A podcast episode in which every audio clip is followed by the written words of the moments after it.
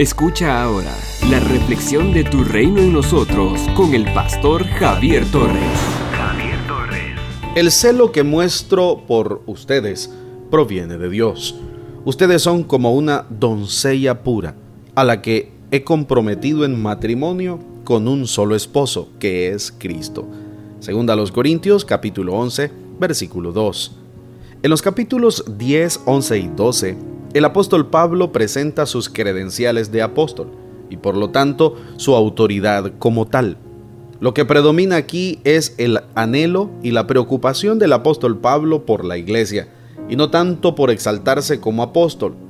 Si define su apostolado es para que la iglesia sepa que todo cuanto ha predicado, enseñado y hecho por ella, y en ella tendrá y tiene su fundamento en aquel que lo llamó que es el Señor, el que lo hizo para que se convirtiera en un apóstol del pueblo gentil. En esto se diferencia de aquellos grandes apóstoles a quienes el Señor no llamó ni comisionó. Por lo tanto, la iglesia hace mal en prestar atención a esos falsos apóstoles, que al que sí tiene las credenciales, características, cualidades y asignaciones de parte de Dios. En el versículo 2 expresa el amor profundo que el apóstol tiene por los hermanos en la iglesia. La imagen es la de un apóstol Pablo invadido por los celos, pero es un celo de Dios. Esto evoca el celo del Señor por su pueblo. Los profetas en el Antiguo Testamento proclamaron que Dios, por su celo por Israel, jamás admite que éste coquetee con otros dioses. Así que los celos de Pablo no son los de un esposo desconfiado, sino de alguien que ama tan profundamente al objeto de sus celos que anhela siempre lo mejor para ese ser amado. Por eso hace todo lo posible para guiarlo por el buen camino, para protegerlo de cualquier daño o de cualquier error.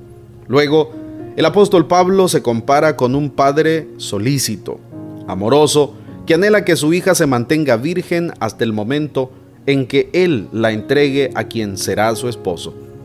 Como un buen padre, el apóstol vela por el bienestar de la iglesia, busca protegerla, se mantiene solícito y vigilante para que nadie le haga daño. Es el anhelo y la preocupación de un verdadero pastor.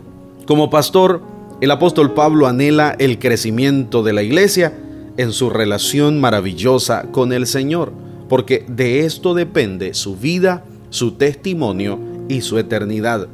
Por eso, está dispuesto a enfrentar a aquellos falsos maestros que pretenden dañarle la visión, desviándola del verdadero evangelio y de las verdades fundamentales de la escritura. El auténtico pastor está más preocupado por el bienestar de sus ovejas que por su propio bienestar. Está atento al crecimiento de su iglesia pues su anhelo es que cada creyente se conforme a la imagen de Cristo. Además, está vigilante para evitar que alguien le haga daño, enseñándole algo diferente a su congregación, al verdadero Evangelio.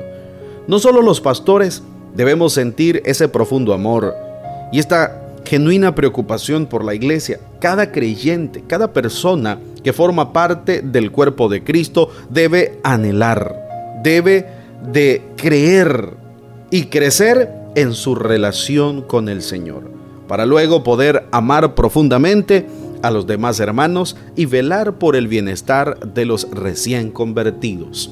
Anhelemos y preocupémonos por la asignación pastoral que Dios nos ha conferido. Somos una iglesia llamada a establecer el reino de Jesucristo en Nicaragua.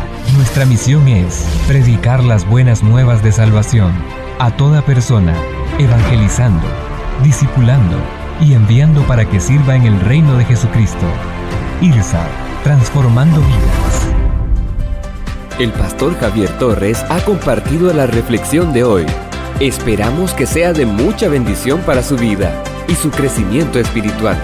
Si desea que oremos por usted o tiene alguna pregunta, escríbanos al número 8588-8888 o visítenos en Managua.